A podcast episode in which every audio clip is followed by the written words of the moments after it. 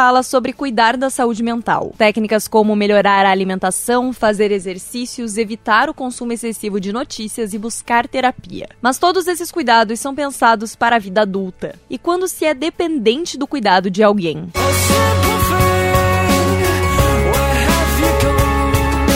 Neste mês, o Band Cidadania aborda o Setembro Amarelo em prevenção ao suicídio. No último episódio, o tópico é a depressão infantil. A nossa convidada é a psicóloga especialista em atendimento infantil e de adolescentes, Luísa Graziella, que é autora de livros sobre o tema.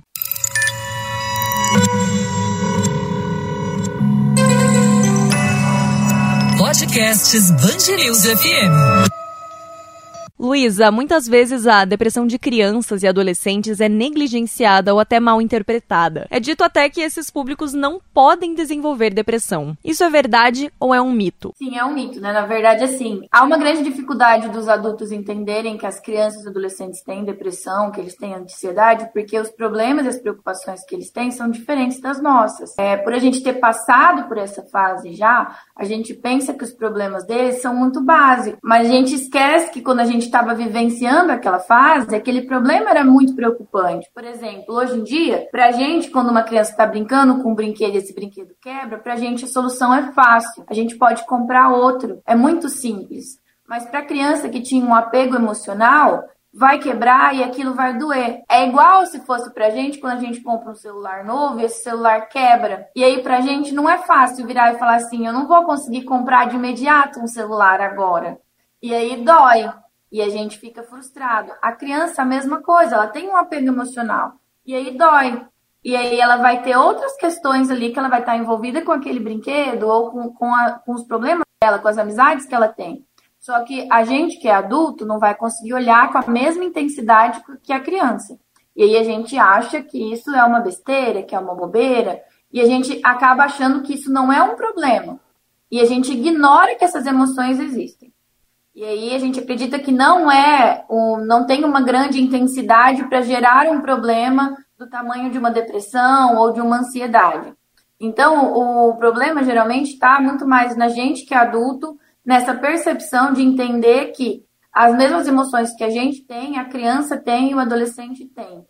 A, a gente não consegue perceber que o que vai mudar é que a gente já vivenciou aquilo e hoje em dia para a gente é uma coisa simples mas para eles não. E a gente fica nessa, nessa insistência muito grande de querer que a criança pense como um adulto. Você trouxe o exemplo das crianças, mas e quando falamos dos adolescentes? Agora, quando a gente fala de adolescente, é onde o bicho pega, porque eles estão numa fase em que eles estão cheios de hormônios, né?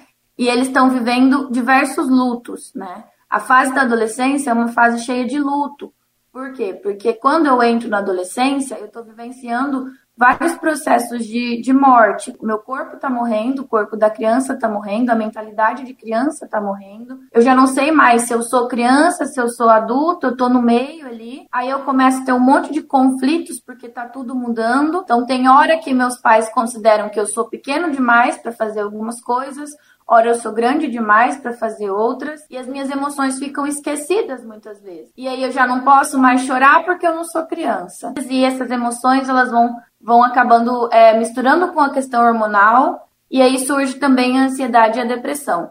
Então, é, hoje em dia a gente consegue olhar para isso com um pouco mais de clareza. Então, hoje em dia é muito mais fácil entender que existe a depressão infantil e adolescente, mas ainda é um tabu é, lidar com isso. Quais são os sintomas ou sinais de alerta de uma criança ou de um adolescente com depressão? E qual é a diferença dos sintomas deles para os sinais que os adultos deixam?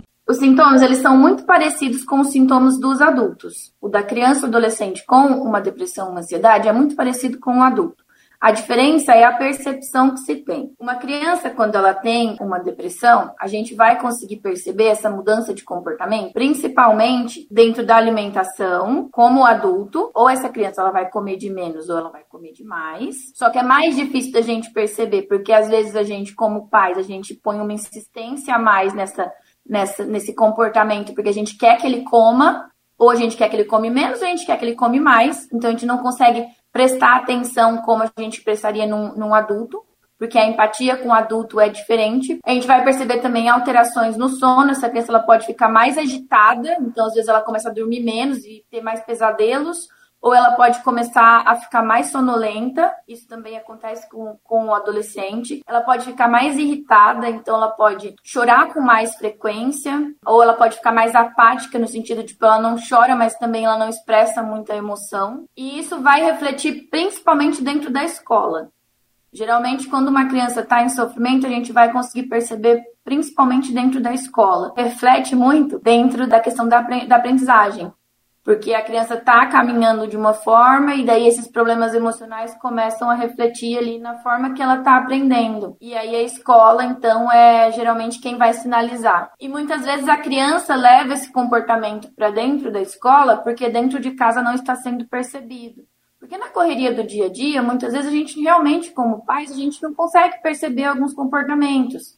Porque aí a gente sai para trabalhar, a gente volta, a gente está cansada, a gente está estressada, aí a gente volta, a criança também está estressada, também está cansada, e ninguém consegue perceber. E aí isso reflete muito dentro da escola, e é onde a gente vai perceber. Então a gente pode pegar os mesmos sintomas que a gente tem ali com o adulto, e aí a gente vai colocar que a criança ela vai apresentar praticamente os mesmos, às vezes de uma forma um pouquinho diferente. No adolescente, a gente vai ver, às vezes, um pouco mais de agressividade, um pouco mais de isolamento, ele começa a se isolar, às vezes ele não quer mais se relacionar tanto com, com os colegas, ele pode começar com comportamentos autodestrutivos, como automutilação, que daí a gente, a gente acaba acompanhando bastante dentro de quadros de, de ansiedade, onde eles não conseguem se controlar. Então, é bem semelhante só é um pouco mais difícil de perceber às vezes porque não a gente não tem essa percepção. A gente, se a gente for comparar muitos dos nossos comportamentos, os comportamentos que a gente tem com relação aos adultos e o comportamento que a gente tem com as crianças e adolescentes é muito diferente.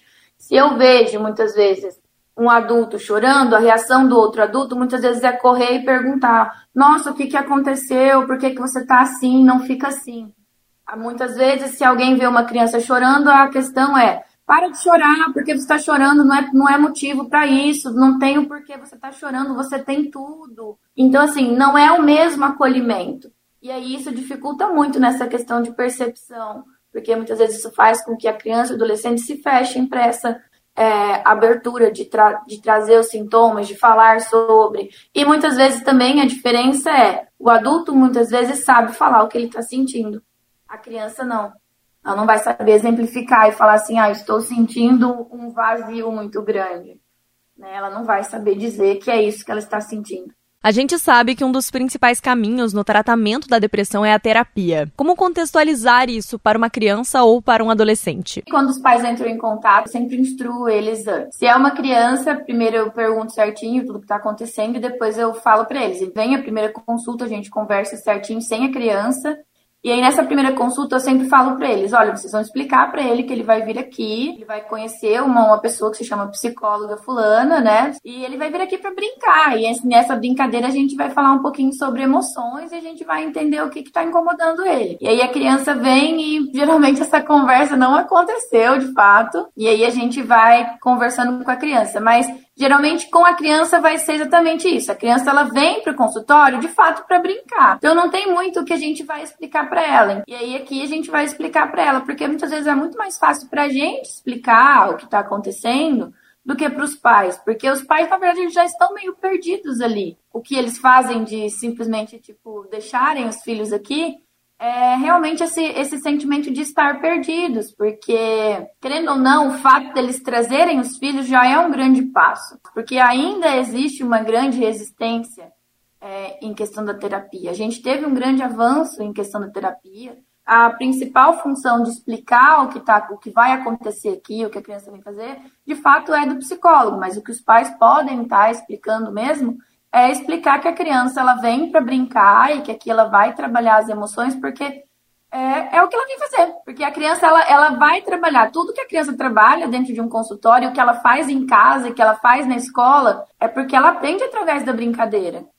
Você tem algum exemplo prático para quem não é da área da saúde mental entender melhor? Tem criança que vem para o consultório e a gente troca poucas palavras e ela elabora o problema dela praticamente sozinha através da brincadeira que a gente faz. Eu tenho uma casa da Barbie aqui que ela é praticamente mágica. Para resolver problemas familiares. Porque as crianças chegam aqui e elas sentam ali na frente e a gente tem toda a família, todas as, as questões, e elas vão elaborando as, as questões ali, muitas vezes sem a gente falar nada, né? Porque o espaço terapêutico fornece. Quando falamos de adolescentes, daí já é diferente. Até porque a terapia com adolescente tem que ser uma coisa que eles também precisam querer vir. Porque o adolescente vir para terapia obrigado pelos pais é um processo que muitas vezes é um processo falido. Mas quando existe muita resistência, quando ele não não quer ou quando ele não ele vem como uma forma de ameaça dos pais, aí isso é um grande problema. Então, nessa questão, quando é um adolescente, aí sim, Aí eu acho que é fundamental a explicação clara dos pais do que, que o paciente está vindo fazer aqui. Daí dos pais esclarecerem, né? Às vezes é.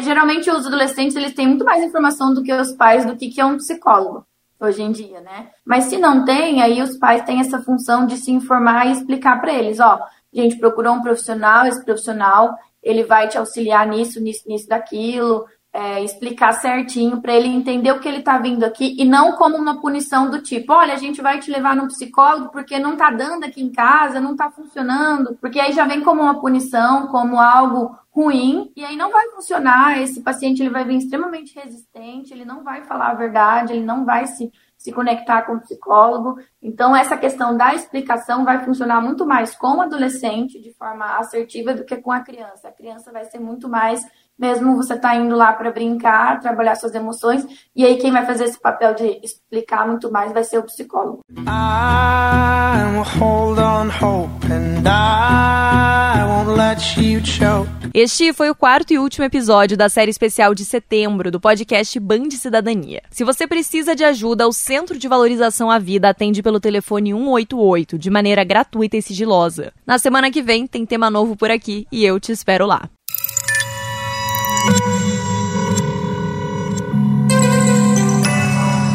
Podcasts News FM.